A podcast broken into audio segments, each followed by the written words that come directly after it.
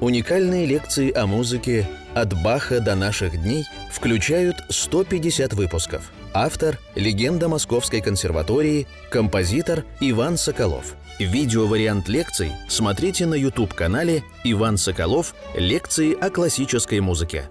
Мы начинаем нашу 79-ю лекцию из цикла композитор Иван Соколов о музыке. Опять мистика чисел, магия чисел – 76-й лекции мы рассматривали опус 76 Брамса, а сегодня, наверное, мы займемся 79-м опусом «Две рапсодии», но э, перед тем, как мы будем заниматься 79-м опусом, я хотел бы все-таки немножечко вспомнить еще 116-й опус «Семь пьес фантазий», я сыграл в самой-самой нашей первой, по-моему, 73-й лекции о Брамсе, интермеца опус 116 номер 4 из этого опуса, которое вот было первым таким моим знакомством с музыкой Брамса. Мне было 16 лет, я помню, вот в училище учился. В той лекции рассказывал, как я, я шел утром гулять, мне оно не получалось. И вот какое-то ощущение стресса. Я попал в, в полынью э, весной. Весь вымок, пришел мокрый, но каким-то образом что-то у меня произошло в день концерта, такой стресс. Вот. Но дело сейчас не, совсем не в этом. Удивительный опус Брамса. Э, и вот здесь, наверное, э, надо вспомнить о том, что он довольно долгое время ничего не сочинял, и встретил вот этого замечательного кларнетиста, для которого написал три своих гениальных опуса, трио, квинтет и две сонаты. И потом возникла эта серия этих абсолютно невероятных пьес. 116, 118, 117, 118, 119. «Семь фантазий» – это первое, первый опус – из этих четырех. И тут капричо, соната с зеркальной репризой, но с элементами старосонатности. И вообще капричо – это самая, так сказать, старая форма.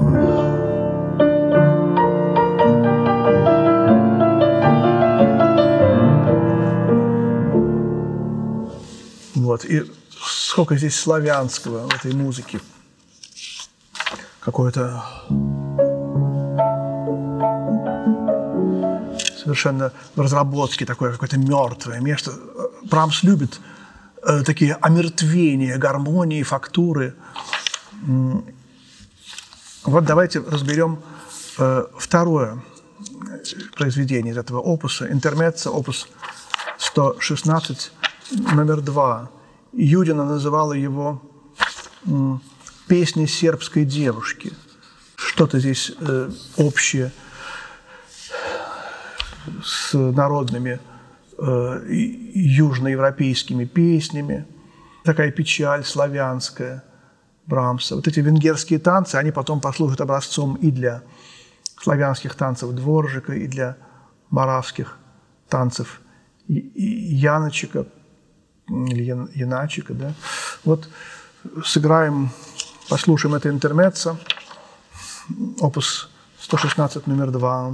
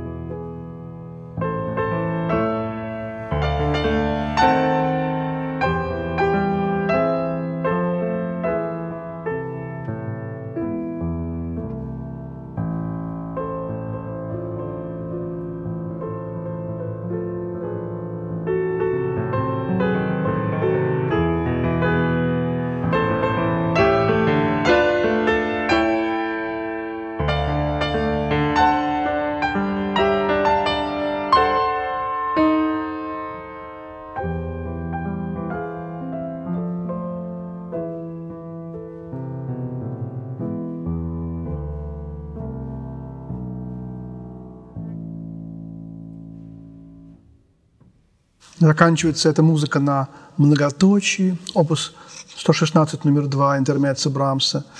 Вот мелодия переходит в бас. И все как бы немножко смещается. Где мелодия, где бас, где основной голос, где сопровождающий, где средний. Капричо, опус 116, номер 3.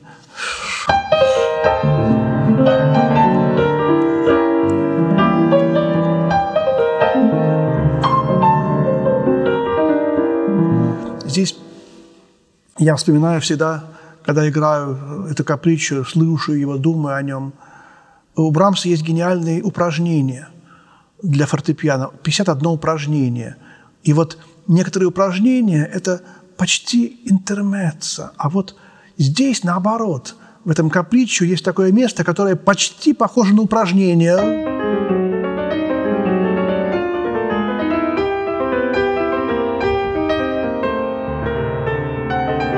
Вот, вот.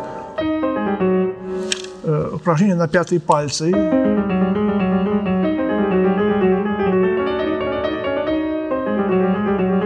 Самые слабые пальцы. Абсолютно никакого различия между гениальностью и вот этим вот об, обыденным как бы вот э, э, игрой на рояле. Как Сафроницкий говорил, если вы играете гаммы, их надо играть так, как будто у вас с, с этими гаммами завтра концерт в большом зале консерватории. Вот только так можно э, научиться в буквальном смысле все время вот находиться в состоянии концерта. Находиться, это, это шутка, находиться в состоянии концерта. Но абсолютно не нужно разделять э, свою жизнь на, так сказать, какие-то особые минуты и на какие-то минуты, э, так сказать, подготовительные к особым. Всегда концерт. Каждая секунда в твоей жизни самая важная. И вот только тут можно понять что-то. Вот Брамс, мы видим, что он, когда сочинял это капричо, он это понимал. Он играет упражнения, но он э, всю свою боль, всю свою боль о мире в, выражает, выплескивает, выливает вот именно в эти звуки.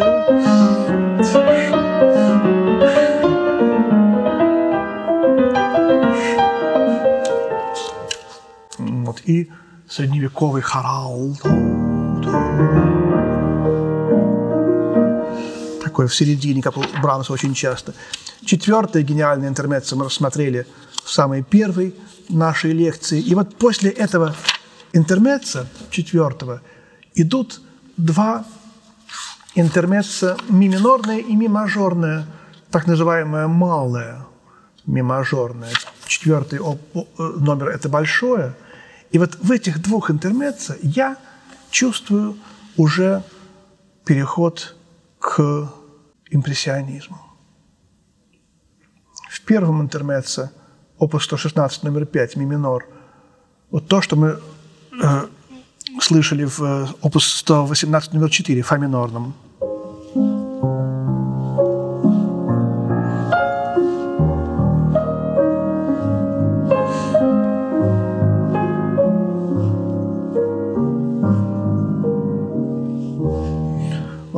мелодия, состоящая из одного, максимум из двух звуков.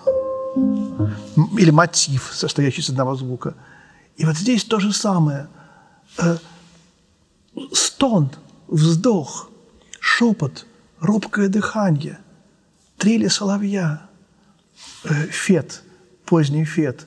Это, хотя это вообще ранний фет, это стихотворение. Вселенная, заключенная в капле росы, во вздохе – в э, лепестке цветка. Вот эта идея, которая именно в конце XIX века завладевает мыслью художников, композиторов. А, опять, наверное, э, не удержусь и расскажу вам такую занятную историю, которая чуть позже происходила, но вот русский поэт-символист Андрей Белый сидит у Волошина – в гостях в Коктебеле. Дом Волошина был, так сказать, э, гостеприимно распахнут для всех его друзей и даже любых прохожих, которые искали ночлег. И вот Белый жил у Волошина, сидит он на берегу моря. Кажется, это сам Волошин вспоминает, или кто-то из других его гостей. Андрей Белый испуганно смотрит вдаль, как будто что-то случилось непоправимо трагическое. Я прохожу мимо и спрашиваю, что с вами? Вы знаете, говорит Белый, мне кто-то только что рассказал о последних достижениях физики. И как будто бы физики установили, что вся наша Вселенная э, является одним атомом каких-то каких, каких других грандиозных миров, о размерах которых мы даже совершенно не можем получить никакого представления. Ну и что? Говорю я. Но вы представляете, вся наша земля, земля, Вселенная, звезды, миры, мириады, и все это, может быть, находится в пятке какого-то грандиозного Ивана Ивановича, который сидит на даче и пьет чай. Как белый. Сразу поэт. А я ему хотел сказать, но господин Белый, а представьте себе, что в вашей пятке тоже грандиозное количество таких наших вселенных прекрасных, с планетами, с мирами, с лесами, лугами, с такими гениальными людьми, как вы. Что бы он сказал на это? И вот, вот эта идея о том, что э, атом и Вселенная, они, в общем, смыкаются. Бесконечно большие величины равны бесконечно малым – вот эта физическая идея, которая в искусстве чувствуется, ощущается, она здесь, наверное, у Шопена, у Шумана не было этого. Это возникает у Брамса, у Дебюсси, у Веберна. И вот эти вот черты Веберна и Дебюсси в позднем Брамсе, конечно же, у Скрябина в первую очередь, вот здесь, в поздних опусах, и в этом интермеце опус 116 номер 5 они слышны. Послушаем его.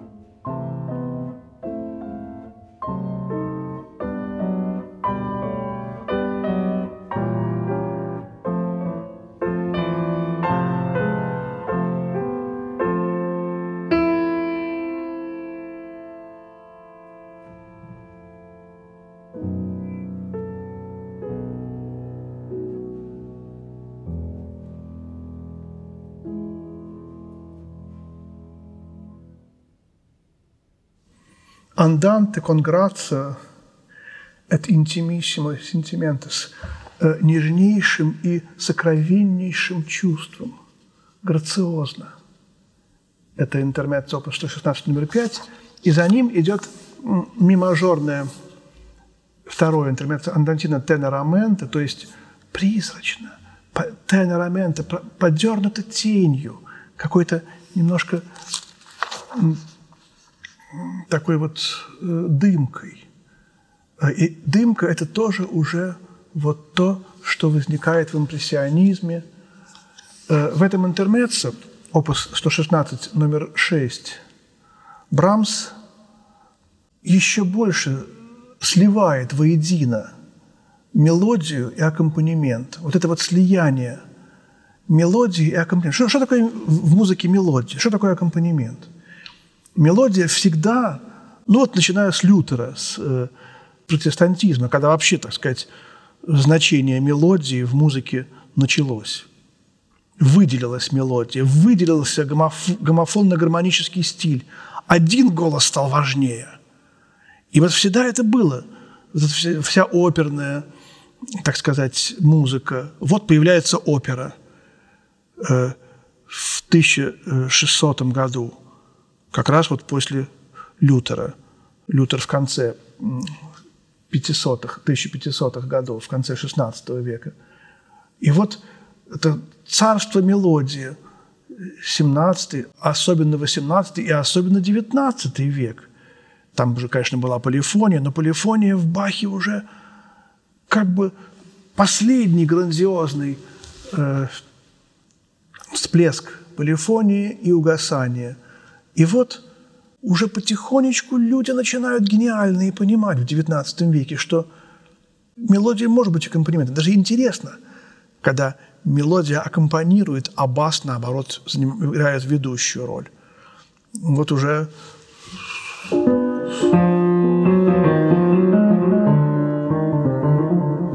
э, одно место из восьмой минорной прелюдии Баха – главная партия симфонии в басовом голосе, третья симфония Бетховена.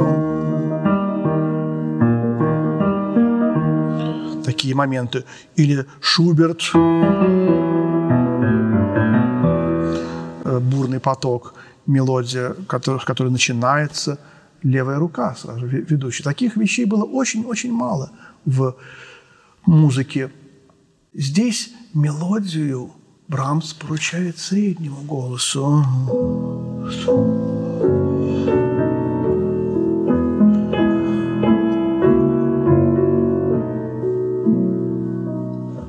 Но мне могут возразить, но верхний ты голос очень выразительный. Там там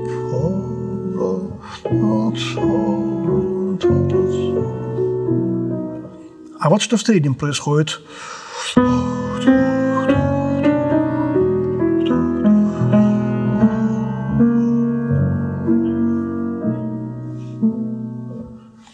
вроде неплохо. Какой-то большой вопросительный знак. А бас?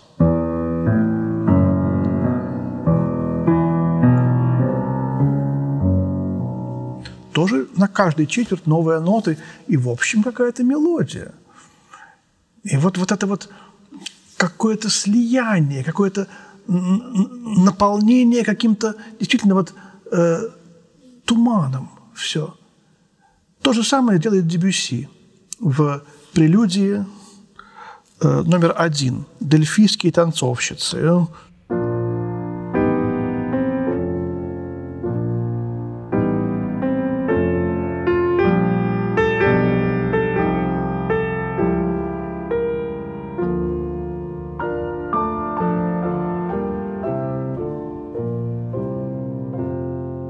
Вот мелодия в среднем регистре.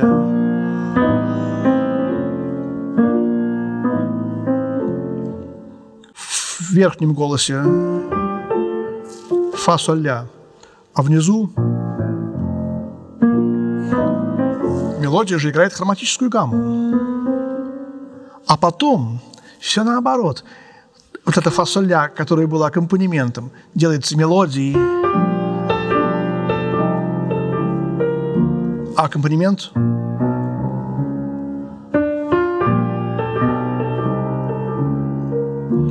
То есть то, что было мелодией, тут же становится аккомпанементом, и наоборот. То, что было главным, становится второстепенным. То, что было идеей, становится примечанием. То, что было примечанием, становится идеей. Такой двуликий янус. Переход. А здесь это же по-другому выражено. Вот как Дебюсси пришел молодой, примерно вот в это время, когда Брамс писал это интермет, наверное, может быть, даже в этот, в, в этот же час, пришел и сказал слуге, вот я хочу увидеть маэстро. Дал визитную карточку, на ней было написано Дебюсси – французский композитор. А Брамс был такой, видимо, сложный человек, он сочинял, у него было вдохновение. Выходит швейцар и говорит, господин Брамс просил передать, что он не знает французских композиторов. Невежливый ответ. Брамс был такой вот человек. Мы простим ему это, потому что гении э, имеют право на такие вещи. Или как Брукнеру пришел юный Артур Рубинштейн, может быть, шести- или семилетний, один из младших учеников Брукнера привел ему своего самого юного мальчика, ученика, чтобы тот хотя бы увидел Брукнера. Но Рубинштейн таки увидел. Брукнера он открыл дверь и сказал, я, простите меня, я старый, я плохо себя чувствую, мне уже нет сил даже просто вот немножко послушать, как он играет. Извините, ради Бога. Вот такая другая встреча гениев. И вот, знаете, интермеццо, в котором мы не понимаем, где мелодия, где аккомпанемент. Все мелодия, все аккомпанемент. И вместе с тем нет уже ни мелодии, ни аккомпанемента. А в середине опять, как раньше, песня, а все остальное – сопровождение. И вот Брамс говорит, и то хорошо, и это хорошо. И вот это уже как бы то, что будет в 20 веке. Можно и так, и так. Нет единственно правильного пути. Нет э, жесткого, императивного, может быть, даже такого бетховенского взгляда на искусство. Правильно только так и больше никак. Бетховен тоже он писал по-разному, но он был жестче, чем Брамс. И вот эта вот славянская, восточная душа Брамса, как говорил Чайковский, похож на нашего русского батюшку. Такой же толстый и с бородой. Вот. Не все русские батюшки толстые, но вот какой-то такой образ, символ священника русского XIX века. Чайковский в Брамсе уловил. Интермеццо, опус 116, номер 6, ми мажор.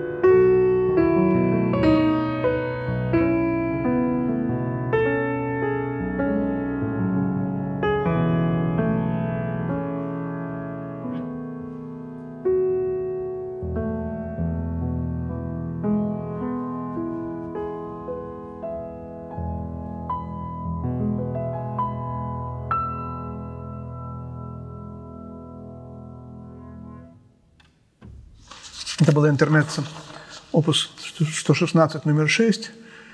Не могу не вспомнить, как замечательно, проникновенно играл это интермеца Даниил Эдуардович Копылов на панихиде по Льву Николаевичу Наумову. И вот в прошлой лекции я вспоминал, как играл на панихиде по Нейгаузу Генрих Гусач Насеткин, опус 118, номер 6. А это интермеца вот в такой же ситуации прозвучало вот на панихиде по Льву Николаевичу. Как-то вот образ Льва Николаевича в, этом, в этой музыке просвечивает. С одной стороны, благородный, загадочный немножечко, тихий, очень искренний, очень человечный, очень добрый и простой, и все-таки чуточку печальный. Спасибо Даниилу Эдуардовичу, спасибо Льву Николаевичу. И вот, заканчивая наши э, лекции о Брамсе, хочу еще вспомнить рапсодию. Мы не занимались этим 79-м опусом. Вот 79-я лекция, 79-й опус. Первая рапсодия в си минор.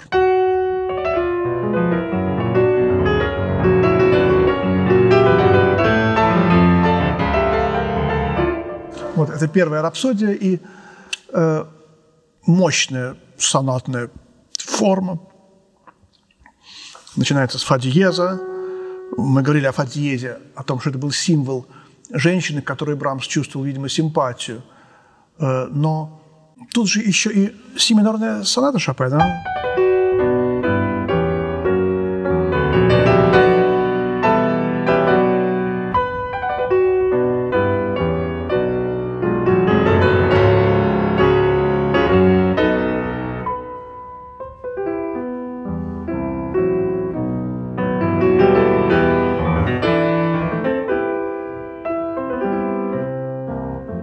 тоже, я думаю, Брамс очень любил эту музыку, наполненную и романтизмом, и какой-то строгой классической э, совершенной формой. Я думаю, очень близко ему было это сочинение Брамс, Брамсу. А вторая рапсодия «Соль минор», тут э, вот тональность Г-моль. Г – это Бог, э, Год – вот. И вот эта интонация «соли део глория», «г» – это и «глория» тоже одновременно. Э, «Единому Богу слава». Простите. Вот. «Соли део глория». Как вот я чихнул и вспомнил, как э, Циммерман, Кристиан Циммерман играл в Лауфене, в городе во Фран... Э, в, в Швейцарии концерт, и вдруг стал во время игры кашлять. Играет, играет, кашляет, кашляет. Ну, публика сидит, конечно. Потом он закончил игру и говорит, уважаемая публика, прошу прощения за мой кашель во время игры. Обычно ведь кашлять во время концерта – это ваша привилегия. Все засмеялись, захлопали. Вот так. Ну что, ну и подумаешь, закашлялся пианист. Вот мы о Шопене заговорили. Вот еще одну историю расскажу. Э, как Циммерман, Кристиан Циммерман был молодым, только что получил первую премию на конкурсе Шопена и э, окрыленный этим крупнейшим успехом решил навестить в Швейцарии Артура Рубинштейна. Это был 82 год. Циммерману было, по-моему, 22 или 23 года. Рубинштейн был уже очень старый, ему было 94 года. Он находился не дома, а в доме престарелых. Э, он был слепой и ездил в инвалидной коляске. Но у него было огромное количество энергии – он сказал, здравствуйте, здравствуйте, я слышал вашу, вашего Шопена, вы играли прекрасно, у них состоялся прекрасный разговор, И Артур Рубинштейн все время говорил, как я хочу играть, почему я не могу играть, я так слышу музыку, я так ее понимаю, э, я все могу сыграть даже не видя э, на клавиатуру. Скажите, пожалуйста, когда у вас ближайший концерт, господин Циммерман? Циммерман говорит, сегодня. Во сколько? Вечером в такое-то время. Давайте сделаем так. Что вы играете первым номером? Я играю сонату Шопена номер два с похоронным маршем. Как это прекрасно, как я люблю эту сонату. Я хочу ее играть. Давайте сделаем так. Вот вы начнете вот ровно в такое-то время, там в 20.15 начинаются концерты, и я буду играть с вами в голове, мы будем вместе играть эту сонату. Вы на клавиатуре, а я мысленно. Я помню сюда каждые ноты наизусть. Договорились? Договорились. Они простились, Циммерман вышел от Артура Рубинштейна, и когда он уже выходил на сцену в тот же вечер, ему сказали, господин Циммерман, несколько минут назад скончался великий пианист Артур Рубинштейн. И Циммерман вышел на сцену, и они играли си-бемоль сонату Шопена с похоронным маршем вместе. Вот это удивительная такая история. Почему-то она сейчас вспомнилась, хотя мы говорим не о Шопене, и не, и не о Рубинштейне, и не о, о Циммермане, а мы говорим о Брамсе. И вот эта рапсодия, в которой Брамс вспоминает вот этот наш величайший любимый мотив «Соли Део Глория» – С, Д, Г,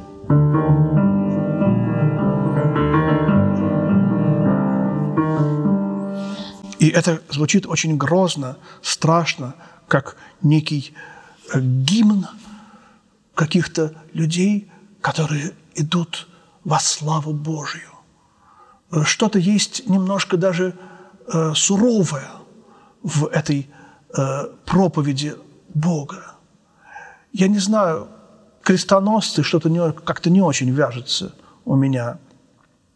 Когда я играю эту рапсодию, мне вспоминаются мученики XX века, которые шли с именем Бога на самые страшные страдания, жертвовали своей жизнью ради веры. А побочная партия Видите, этот, этот же мотив, но соль нет. И вниз. Как всегда, побочная партия – это сомнение. Это какой-то вопросительный знак. Но заключительное – это ответ. Рапсодия Брамс, опус 79, номер два.